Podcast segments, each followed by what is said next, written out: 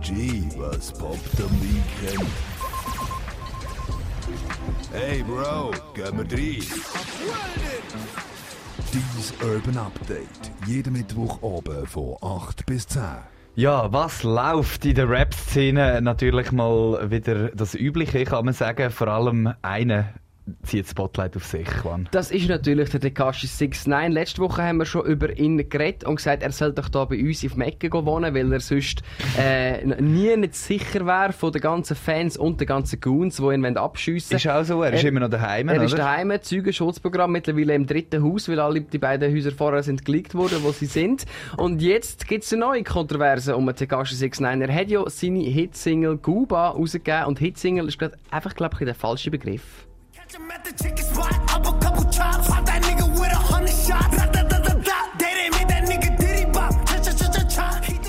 Ja, weil äh, wer sich ein in den Charts und mit Hits auskennt, weiss, das tönt nicht gerade so hitmäßig, dass sich jeder könnte reinziehen könnte, sondern das ist jetzt eher so ein bisschen etwas für uns und dich daheim, wo Reimstunde lässt, oder? So ist es.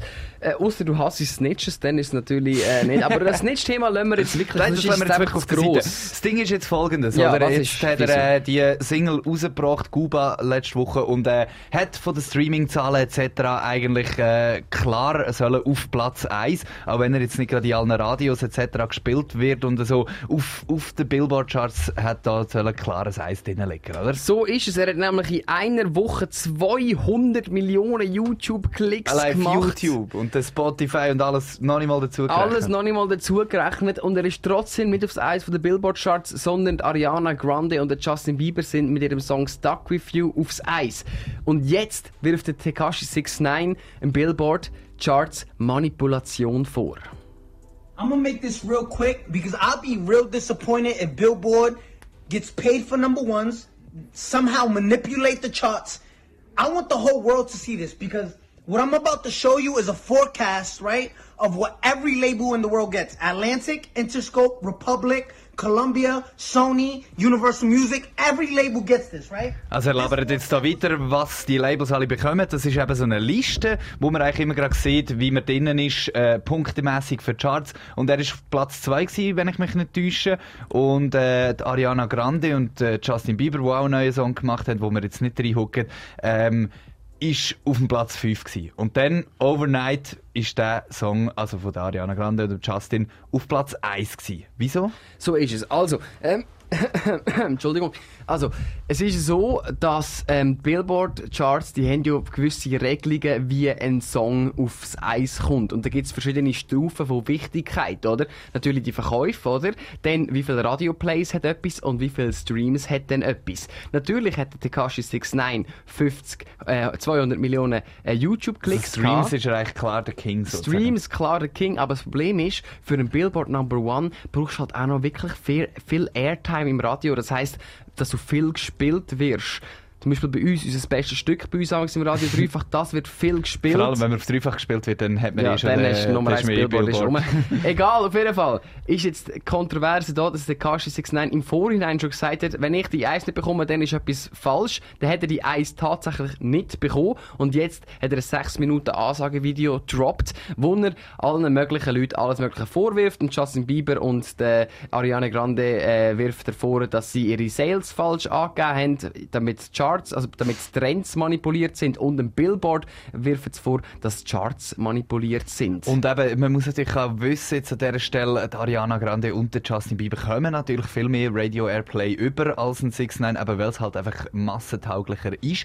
Und sie haben aber schon einen rechten snitchy Move noch gemacht. Sie haben nämlich in der Nacht vorher, also einen Tag vorher, haben sie dann das Bundle rausgegeben. Mit Genau. äh, physischen Dings Sachen drin, oder? Das Ding ist, dass der Song von Ariana Grande und Justin Bieber ist ein Charity-Song.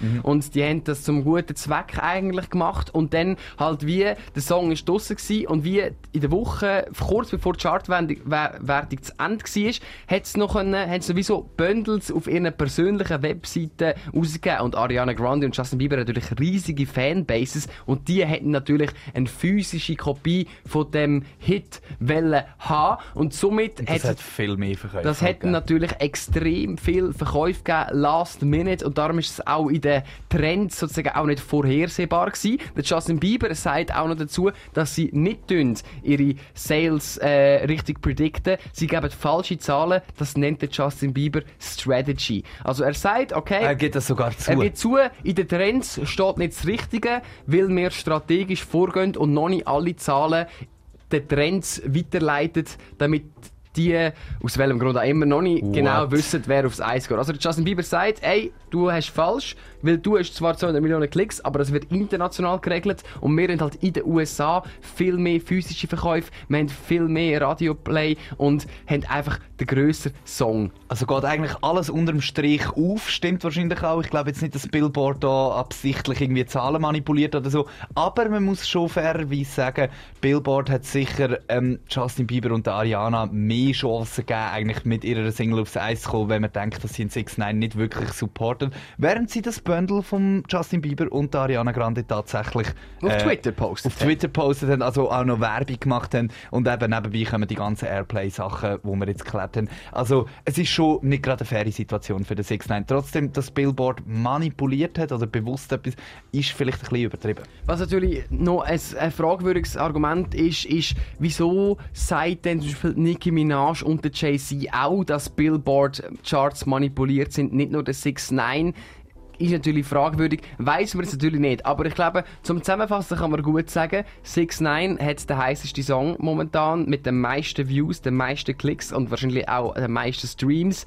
Durch das er aber so unfreundlich ist für den Mainstream mit seinen Texten und seinem Erscheinungsbild und keine Radioplays bekommt und auch kein exklusives Last-Minute physisches Bundle hat können verkaufen, hätte Justin Bieber und Ariana Grande der 6 9 noch auf dem letzten Drücker überholt. Der 6 9 natürlich in der ganzen Welt natürlich mit den Klicks. Und Ariana Grande und Justin Bieber haben natürlich auch eine sehr grosse Fanbase in Amerika alleine. Voll. Sagen wir äh, unterm Strich 6 9 nicht ganz fair da in den Billboard-Charts, was auch immer abgeht, aber vielleicht auch für dich, Bro, mach dir doch nicht zu viel Gedanken drum. Der nächste Eis kommt. Musst noch, weißt, das Ding ist ja, der 6 9 hat ja Deal, der muss ja, hat ja richtige, äh, sagen wir dem, so einen Deal, ach, ich weiß nicht, so einen gefängnismäßigen Deal halt. Er muss jetzt zwei Alben rausgeben im nächsten Jahr, eins auf Spanisch, eins auf Englisch, das ist in seinem Deal festgelegt. Und die spanischen Song, Songs werden dann sicher auch wieder ein bisschen leichter, ein bisschen weicher und bekommen dann ein bisschen mehr Radio-Play.